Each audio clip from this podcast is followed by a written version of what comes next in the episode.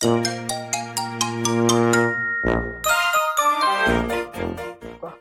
は、こんにちは。こんにちは。こんにちは。えー子育子育て3人ママの2人ごと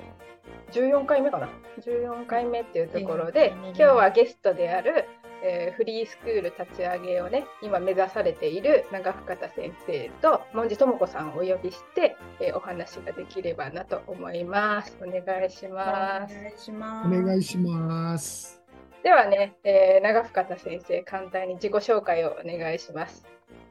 はい、えー皆さん、こんにちは。えー、長深田悟と申します、えー出身は鹿児島県の南にあります種子島です。えー長深田というのはそこに10軒ぐらいしかありませんので、えー日本にも、まああのー私の子供たちもいますので、合わせて13軒ぐらいでしょうか。そういう長深田です。えー私はもともと鹿児島県の小学校の先生でした。えーそれで、えー教員をやっている間、あやはりあの教育の疑問を感じて、ちょっとやっぱり、えー外の国から見てみたいということで、行ったところがスイスのおチューリッヒ日本人学校というところです。で、帰ってまいりまして、まあ、校長したり、市町村の教育長したりして、退職しました。それで、えー横浜の方に、えー幼児教育の、うんまあ、横峰式というのがあるんですけど、あの横峰桜のおじさんが立ち上げた横峰式ですね。今、全国に300ぐらいの保育園、幼稚園が横峰式というものをやっています。で、それをお横浜市に来て、えー10年ほどお広げまして、えー自分でえー4つの保育園を立ち上げまして、えーそれで退職いたしました。で、退職するときに、その、保育園の延長をしているときに、これで、うんまあ、疑問があったんですけれども、えーこれからどういうふうにして、これからの人生を過ごしていくかというと、やっぱ子どもたちに、えー今、不登校の子どもがたくさんいますので、えー先日30万人という人数も出てきました。これからもっと増えていくと思います。なんとか子どもたちを救いたいと思って、えーオルタナティブスクールというのを作りたいなと思っているわけです。それで、このオルタナ、えーと自己紹介えーも含めて、ちょっとオルタナティブスクールについて説明をします。ありがとうございます。はい。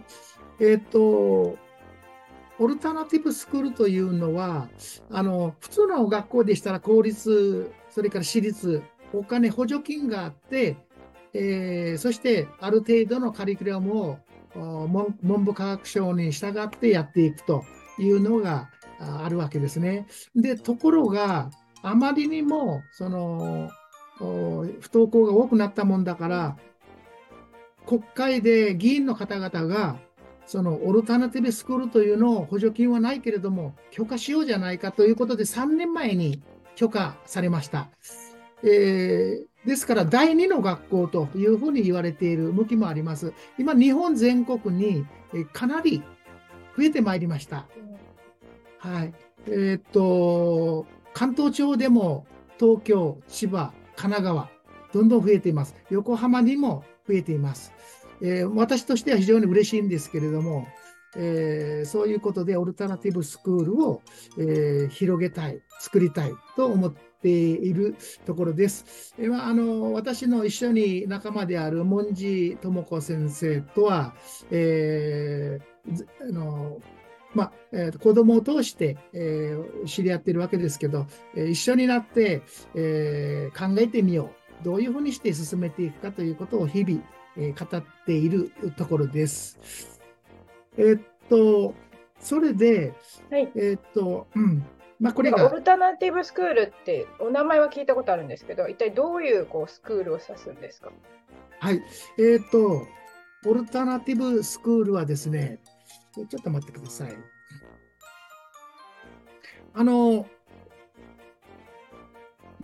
不登校の子供、それから不登校傾向にある子供が増えているということを先ほど伝えましたけど、そのために、えー、7年前はではそれを許可できなかったけど、3年前にできたということですね。これは、あの、フリースクールとか、それからあそこまでの学校は、一回学校に返すのが目的なんですね。はい。ところが、このオルタナティブスクールは、学校に帰らなくてもいいですよという、そしてカリキュラムも自由にやってくださいということですね。その代わり補助金はありませんよということですね。えっと、えっと、オルタネティブスクール、まあ、あちこち今増えていまして。なんか、そのきっかけとなった、そのなんていうかな、日本の教育と海外の教育との違いについて感じるところがあったんですか、はい、はい、そうですね。えっ、と、私が、えー、教頭時代に、えー、疑問を感じて、やっぱ海外に行きたいと、海外から日本の教育を、日本の社会を見てみたいということで、えー、スイスのチューリッヒ日本人学校に行きました。3年ほど行きました。それで、行った時に私がびっくりしたのは、子ど子供たちからじいちゃん、ばあちゃんまで、みんなウキウキしてるんです。ルンルンなんです。こんなにも違うんだろうか。日本の教育とこんなにもどこが違うんだろうかということを向こうに行って3年間で研究しました。えっと、その時に感じたのが、えー、まあ、あちこちの国に行ったんですけど、オーストラリア、えー、オーストリアですね、隣のオーストリア、それからイタリア、ドイツ、フランス、ずっと回りまして、まあ、ヨーロッパを見たときに、えー、どこが日本と違うのかなというふうにま研究していくわけですけど、まあ、そこでちょっと話変わりますけど、皆さんに幸せの国というふうに今、あの毎年1回ずつこう出てますけれども、そこで、えっ、ー、と、トップの1位はフィンランドです。2番目がデンマークです。3番目がスイスです。4番目がアイルランド、アイスランド、5番目がノルウェーということで、全部ヨーロッパですよね、これね。日本はなんと50位なんですけどね。で、その時に、その私が住んだ3年間で捉えたスイスの教育を簡単に言いますが、それと私の友人がデンマークに数年いました。その方との話し合いの中で、でどこがあの違うのかというと、日本の場合は社会を作って、その社会がきちっとした段階で教育がなされていくわけですけど、教育のシステムを。ところがこの国は教育をやっていく中で社会ができていくという考えなんですね。教育をベースにしています。で、その中身は個人尊重であり、一人一人を大切にしますよということ。二つ目は自分の、自分でやるんだという自立の力。三つ目は環境、人的と物的と、この三つを柱にしています。スイスとデンマークの教育の柱ですね。で、どうもこれをもっと調べていきますと、モンテソリーに関係があるように感じました。モンテソリーというのは、えっ、ー、と、イタリアの女性の方で、えっ、ー、と、うん、精神科の先生ですね。で、その方が精神科にいる子供たちの様子を見たときに、ああ、そうか。この子供たちのためにちょっと教育をやってみようというのができたのがモンテッソリなんですね。これが各ヨーロッパの国に広がっています。もちろんスイスの中にもデンマークの中にもあります。ということで、モンテッソリ教育というのが根底にあるということですよね。で、もうちょっと考えますと、私が考えたところが、あの、そのモンテッソリーでやっていったら、デンマーク、スイスがですね、算数の力と国語の力だけがちょっと弱いよと。これはあの、えっ、ー、と、今、それも学力テストと全世界でやっていますけど、それで調べると、ここの部分が弱いですので、ここの部分を力に今入れてるっていう場合ですね。スイスとデンマークの教育の中身ですね。まあ、それで、そのスイスは、あ国をですね、えっ、ー、と、簡単に言いますと、そういう豊かな暮らし、豊かな社会の国で、でした。私が見たら。えっ、ー、と、それで具体的に言いますと、あの、子供たちが自立してるんですね。子供たちは自立しています。で、自立するための方法を考えているわけですけれども、例えば学校と家庭とスイスは違うんですよと、全く別で、日本の場合はもうごちゃごちゃになっていますけど、学校と家庭ごちゃごちゃになっている。ところがスイスの場合は3つ違うんですね。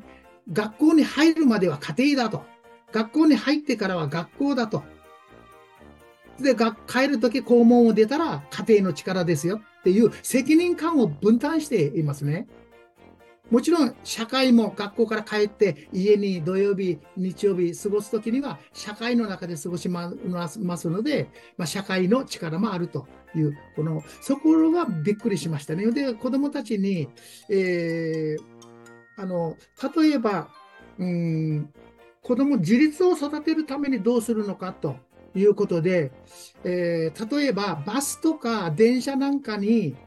乗るときの切符ですね。それはいちいち改札があってチェックしません。自由です。全く自由です。これ何のためかと、自立のためですね。で、もし検察官がバスの中に入ってきて、たまに1ヶ月に1回とか入ってくるわけですよ。その時にもし切符がなかった、まあそういう子供はいませんけれども、もしなかったら、そこであの料金で2倍払いなさいというような、まあ、あのもあります。まあそういうこととか、それからスーパーに行きまして、キャベツを重りに乗せますね。乗せて 100g して、で 100g の横に値段がついていますから、それを取って自分の買い買いたいキャベツにペタッとこう貼るわけです。それも自分でするわけですよね。うん、それを 100g のところを 50g としてはそういう変な、あのえー、嘘のことはしないと。正直に行くんですね。そういう形で自立しなさい、自立しなさいと言って過ごしますね。で、えー、そういう形で勉強の方も、あの、ある程度のものは、基礎、基礎的なものはややる。それで、その、日本のように、えー、勉強ができたら、どこどこ高校だよ。で、どこどこ大学だよ。どこどこの就職にしますよという職業の、そういったものは全く自由なんです、スイスは。なもう職業自由ですから弁護士であろうと医者であろうと何であろうと全部一緒なんですね。みんな一緒なんです。でそういうのがあるので子どもたちはあのよし俺は頭を良くして勉強ができてどこどこに行くよ人に負けないぞという考えはないんです。もう子どものうちから自分の得意なもの好きなことそれに向かって進んでいくという世界なんですよ。えっと、それでじいちゃんばあちゃんたちは、えー、ある程度の税金を払って、そして、えー、老人ホームに行って、そしてじいちゃんばあちゃん手をつないで、えー、散歩していますからね。まあ、極端に言いますとそういう社会です。で、大切にしたいしていたのが、子供と、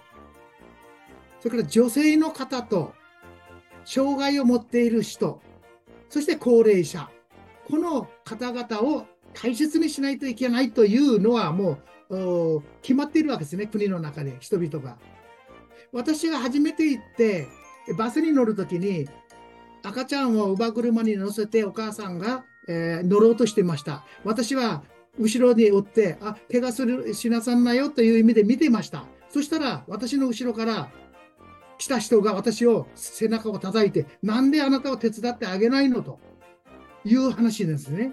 で、そのことを経験して、自分の学校、あの日本人学校に行って話をしたら、スイスというところは女性を大切にするんです。だから見て見ていたらダメなんだということで私は初めて気がついたということで、とにかく弱者優先、女性の方を弱者ということは本当は良くないんだけども、え子供、女性、高齢者、体の不自由な方々、そういった方々を大切にする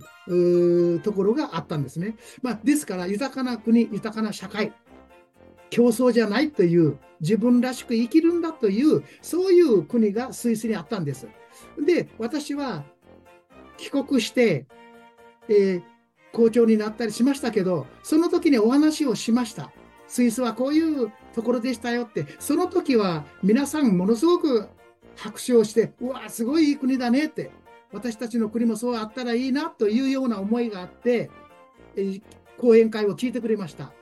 ところが、いつの間にかもう元に戻ってしまうという現状があるんですね。なかなか日本が変わるのは難しい。で、日本が変わらないのは、やはり日本は島国で外に出ようとしない方が、今はどんどんどんどん海外に行っていますけども、まだまだ少ない。ですから、海外に行って、いろんな、そこに住んで、そうしないと世の中がわからないと私は思ってるんですね。ですから、やはり海外に行く、グローバル的な子供、人間を育てるべきだなと私は思っているわけです。では、そういうことで、まあ今スイスのことを話をしましたけれども、で、えっ、ー、と、日本の教育を考えたときに、日本の教育は、ここに木がありますけど、すべてを教えないといけないというルールがあるんですね、日本はね。これがカリキュラムなんですね。で、これではですね、もう、あの、学校の先生が子供に教えます。知識を教えます。で、それを完璧に覚えて、評価するのはテストですね。テストをして、それで点数がいい人、で、点数が悪い人を分けて通知をもつけます。で、そうしますと、点数がいい子供はいいけれども、悪い子供はどんどん自分の自信がなくなります。自己肯定感がどんどんなくなっていきますね。私は自己肯定感というのを非常に大切にするわけですけど、これ、これ自分に自信を持つということ、これをスイスの国ではやってました。で、日本はそこら辺が、えー、やっぱり今のところ、こうあの公立小学校、まあ、補助金がある私立の学校では、すべてを知識を教えないといけないということになっていますので、えー、子どもたちはそうしているわけですね。もうあの知識、知識は今はもうスマホとかパソコンでどんどん出てくるわけですよ。だから自分でやっていきますよと。自分で勉強していきますよという、えー、自己、自己の学習力っていうのが今非常に大切になっていまして、あっちこっちの公立小学校、中学校でもモデル的に今やっています。文科省はモデルを作って、そして自分でやる。えー、探究学習っていうんですけど、探究学習をやっていけばいいんじゃないかということで、ただ、モデルを作っているだけで、実際はそうなっていませんから。ですから、私は、この日本の教育を、あの、赤の部分は、赤の部分は、基礎学力、算数とか国語とか、そういったものはきちっとやっていく。読み書き計算とかね、そういったものはやっていって、他の青いところの部分は探求、探あの自分でやろうという子どもたち、やろうというそういうグループを作ってやっていけばいいのではないかということですよね。今まで日本の教育は100あったら100を先生から教えられる。ところが、100じゃなくて60ぐらいでもいいんじゃないかというのは私の考えです。スイスはそうやってましたので、でそういう学校をやりたいなというふうにずっと私は思っていまして、7年間ずっと文科省の方に、えー、行ってたんですけれども、いや、難しいと。ね、お金が実際何億もかかりますと。校舎はいる、校庭はいる。そう考えると、もうとても学校なんて作れるもんじゃないですよということで、跳ねられていたんですけど、オルタナティブスクールが大きいというのを3年前からできたということですね。全く校舎はなくてもいい、校庭がなくてもいいというようなことで、カリキュラムも自分でやっていいというオルタナティブスクール。これを日本全国今、えー、作られています。えー、この前は、えっ、ー、と、あの、えっ、と、長野県の軽井沢、軽井沢ですね、に、え大きな学校をオルタナティブスクールができました。でそこには、あの家族移動し、移住して学校の周りに集まっています。今すごい人数が集まってきているそうで、えー、まあ、それにはそれなりの考え、哲学者をも、哲学を持った先生たちがやっているというふうに聞いています。今、横浜市にも増えましたし、神奈川県、東京、東京もどんどん増えてます。だからあのオルタナティブ教育の方がその今までの従来のこう詰め込み式ではなく独自のそのなんていうかな。探究学習。探究学習を取り入れたような学校っていう感じなんです。そうです。そうです。はい。オルタナティブはそうですね、で先生が今ね、えー、立ち上げようとしている、えー、そのフリースクールというかねオルタナティブスクールはまあどういうのをこうイメージされているというか、まあ、いつ頃出来上がるとか、まあ、もしね、詳細が分かれば教えていただけると。はい、えー、っと、実は今、あの、ホームページを作ってやっていますが、なかなか、えー、なかなかあのできないんですね。あの、え、っと、極端に言いますと、私のオルタネティブスクールはですね、脳回路というのがありまして、これは科学的に実証あのされています。えっ、ー、と、ちょっとお待ちください。はい。えっと、例えばここに本がありますけど、脳教育。これはあの沢口俊之といって本間でっかに出てくる先生ですよね。この先生が書いてる本ですけど、8歳までに脳回路を作りなさいというふうにまあなってるわけですね。それから、えー、東北大学の川島隆太先生も脳科学を研究していまして、これを脳科学を、川島先生の脳科学を実証的にやっていくのが影山先生ですね、あの100マスの。はい、ですから、この脳科学の視点に立つ脳回路作り、小学校3、4年までやります。読み書き検査。これは、あのー今、保育園で、えー、やっていますので、それの延長ですから、これはもう、準備されます。それでその次が基礎学力ですけど、算数と国語、読み書き計算を徹底してやる。そしてあとは探究学習、自分たちでやりたいことをやっていくというふうにやっていきますと、才能が磨かれている。趣味とか、あなたの趣味は何ですか、特技は何ですか？という、そういう一人一人を大切にする才能開花ができると。そうすると、幸せな人生の土台作り、小学校で基礎作りができますよということですね。これを、えーと、今毎日あのオンラインで、えー、興味のあるお母さんたちから、えー、説明をしてくださいということで、ま毎毎晩のように今ありまして、えー、でその時は聞いたときは、うわ、素晴らしい内容の学校ができるんだなと、非常に興味がありますと、そういうふうに言ってくださってるんですけども、ただ、お父さんお母さんは実際、本当に大丈夫だろうかと、自分の子供が公立小学校に行かなくても、これここに行って大丈夫だろうかというのが半信半疑ですから、手が上がらないということですね。だから私としてはこれをどんどんどん広げていく。あのお知らせしていくことが必要だろうというふうに思っているわけですね。まあだから今回このね、えー、機会に ぜひ興味のある方はね、後ほどまたホームページに掲載しておきますので、ぜひ興味のある方はね、お問い合わせいただけると嬉しいなと思います。そうですね。あの、一個すごく一番多い質問が、オルタナティブスクールを卒業しても、公立小学校義務教育の卒業資格は得られるのかっていう質問が、非常にお母さんたちから多いなと感じてるんですけど、うん、トル先生、それは？ええー、っとですね、あのもちろんこのオルタナティブスクールを卒業した子どもたちは、もちろん公立中学校はもちろん行けますよね。それはもう自由ですから。行けます、その次に、えー、私立の中学校、オルタナティブスクールではない私立の中学校、例えば、えーと、モンテソリーの中学校とか、インタースクールのがありますので、そういう学校にいくらでもありますので、そこに、えー行くことになるわけですね。それと、あと、オルタナティブスクールの関係する中学校というのがありますので、はい。えーと、例えば、えーこの前、小田急電鉄青いスクールというのが江ノ島にできました。これは中学校、高校ですね。それから湘南サドベリースクールというのが、えー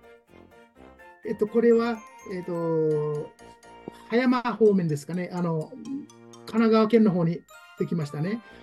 湘南北レア学園という藤沢にもできました。まあ、ということで、行きたいところはいっぱいあるので、どこにでも行ける状況になります。と行き先はあるかなと思うんですけど卒業資格として今現在の日本社会であのあなたはオルタナティブスクール行ってたんですねじゃあ小学校卒業してますねっていう認識であの受け入れられるものなんですか？要はその義務教育ぎの小中学校を卒業したもの人たちと同じ卒業資格というのはオルタナティブスクールで得られるんですか？はい、えっ、と、その件については、えーオルタネティブスクールが認められた3年前から、うん。あの保証されていますけども、はい。で、要は小学校1年生になりますと、自分の家のそばに小学校がありますよね。うん。はい、それはもう、あの、き法律で決まってますから。その小学校に、オルあのオルタナティブスクールに入った子どもの親と子どもと先生あの、オルタナティブの先生、オルタナティブの先生、うん。お父さん、お母さんと子どもとオルタナティブの学校の先生とが学校に挨拶に行きますね。学区内の校長先生ですね。そうです。そこに行って、この子供は、あの、オルタナティブ学校に行きますので、っていうふうに承諾を得ますね。うん大体、10人いたら、えっ、と、10人じゃなくて100人いたら、99人は OK です、それで。学区内の学校がそ OK して。あ OK の99年っていうのは1人ぐらいは反対する校長先生がいるっていうことです。説明をしようと思ったけど、今私が聞いた段階では、いやー、それはねという人が99人じゃなくて、100人の中の1人いることになりますね。それはでも国として認めてるんじゃなくて、その校長先生の思考というか、人間性によって決められちゃうものなんですか？そうです、そうです。だから、そういう校長先生はいないんですけど、いる時もあるということですね。すべて 100%OK というんじゃなくて、1人ぐらい、100人いたら1人ぐらい校長先生が、いや、それはまずいですということはあるかもしれません。でもあの国としてさっきオルタナティブスクール補助金なしだけど運営、ね、認めるよって言ったからにはそこも卒業したというふうに国が認めますとは言い切ってないってことですか今？そうですね。ああそういうことですね。はい。だけども運営、はしていいけど運営はしていいけどその学区内の校長が NG 出したらちょっと難しいよっていう現状がある。そう、だからそういうことは、私が事例をあちこち聞いた段階ではないです。うん全部、はい。あの、OK になってますので。稀なケースではあってある。ねだから、その校長先生だって、オルタナティブスクールというのは知らない校長先生もいるだろうし、うん、なるほどだからそれを説明しないといけないわけですね。うんうんうんまあ、私は以前校長でしたから、校長がどういう考えでするかっていうの分かりますので、そうですね。とにかく行って、えーこういうふうな説明をしないといけないわけですよね。うんまあ、そういうところと、あとやっぱり具体的な内容が実際のあの問い合わせしてくれる保護者さんの聞きたいところなのかなって思うので、今日はね、本当にうん。あのちょっと3割ぐらいしか話せなかったのかなって思いますけど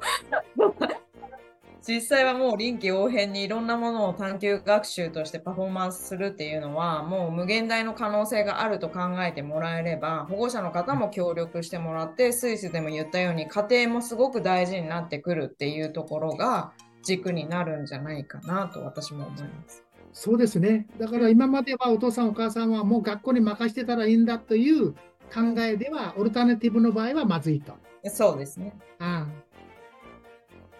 その中でね。その中でね、あの家庭を整えるっていうところでエニアグラムすごく役に立ちますので、お母さんの心がやっぱり乱れていると子供たちがやっぱりそうですね。荒れてしまうか確率がね他よりは高くなってしまうっていうところでお母さんの心の健全不健全っていう状態をお母さん自身が知ってもらったり、お子さん自身お子さんのタイプを知ってお子さんの心の健全不健全な状態を知ってもらったりすると、まあ、家庭としてもすごくお母さんの関わりもしやすくなりますのでね。また学校にも取り入れていただいたり、あの保護者の方のなんかあの教育じゃないですけど、そういったところでもね、ぜひ使っていただきたいなと思います。どなんか、悟先生ももし学校がね、スタートできたら、やっぱり保護者に対してのアプローチも考えていかなきゃならないねっておっしゃってくれてた時に、私も、あ、そういうのがあったらエニアグラムミニ勉強会とか、そういう、やっぱお母さんたちも学びを続ける姿を見ることが子供たちにとっても幸せだと感じているので、ね、ぜひ実現させたいですね。はい、あの普通の公立の小学校にエニアグラムを例えば行って、あのうんぜひ紹介して子どもたちに教えたいんですけど行ったらなかなか難しいですよね。そうでしょうね。あとうんころがオルタナオルタナティブだったらそこの校長先生がえ学園長が OK ですよって言えばすぐできるわけです。そうそうそうそうそうそう。そこがやっぱり、あの、可能性を無限大にさせる要素になっているかなと。そうですね。うん。なので、ぜひね、あの何でもお力になれるところでは、あのオンラインで、ね。オンライン、インドネシアに住んでいる関係上、ちょっとね、うん。まあでも、ねいちかさんはね、まだリアルいけるかもしれませんので、うん。もし機会があったら、今後ともよろしくお願いいたします。では、今回はちょっとね、お時間になりましたので、ちょっとライブの方は終わりにして、またぜひね、第2弾、あ、第3弾？第3弾でもうちょっとこうね、学校がどういうものになっていくのか、具体的なところが分かってきたときには、ぜひお話聞かせていただけると嬉しいです。ではね、ライブは終わりにしたいと思います。ありがとうございました。はい終わりにします。ありがとうございました。